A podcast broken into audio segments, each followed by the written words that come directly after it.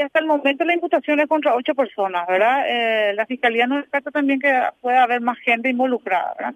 Hay otras empresas también, pero estamos recabando más informaciones respecto a eso. ¿Cuál es la sospecha, doctora? Sobre son- en realidad son eh, varios hechos, ¿verdad? Eh, tenemos la quinela, tenemos el tema de la moneda y tenemos la quita. Es un poco complejo eh, porque realmente esta es una denuncia que realizaron los senadores eh, y también la ministra de la Niñez, ella referente al tema de la moneda. Eh, la quita, que es el descuento que se hizo el 50% que bajaron el canon, y el tema de la, de la quinela, eh, de la forma de concesión que realizó con Axar a las empresas, ¿verdad? Eh, que por ley tienen unos requisitos que ellos tienen que cumplir.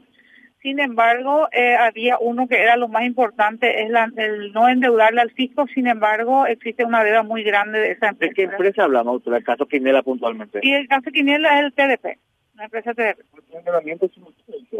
Solamente dos, en esos dos lugares nomás. Sé que el local de TDP que le pasaron no, no es... Sí, eh, no es la empresa. Eh, nos manifestaron que ahí existe otra empresa, pero no el de TDP, ¿verdad? Pero que podía que podría... Eh, No, no, no sabría decirle eso, ¿verdad? Eh, realmente encontramos otro documento que no tiene referencia a la causa. Eh, sí encontramos algunos informes de bancos que también incautamos para ver posterior verificación. realmente aquí en Conacer, imagino que los documentos deberían de Y es- esto es lo que esperamos, ¿verdad? Porque Conaxar es la entidad que tiene que tener todas esas documentaciones justamente para salvaguardar todo lo referente a las quinielas y a todo lo que refiere a juegos de azar. Y conversación por teléfono con el fiscal más legal documentos.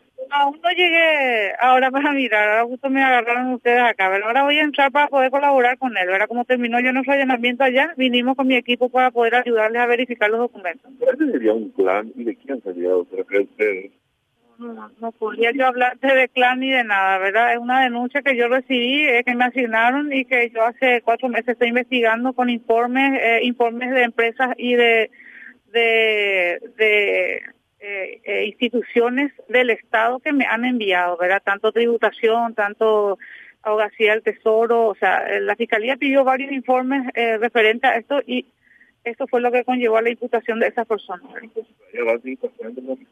Hay avances importantes, sí, todos los informes nos están llegando y seguramente eso va a ir eh, dándole más firmeza a la imputación presentada por la Fiscalía.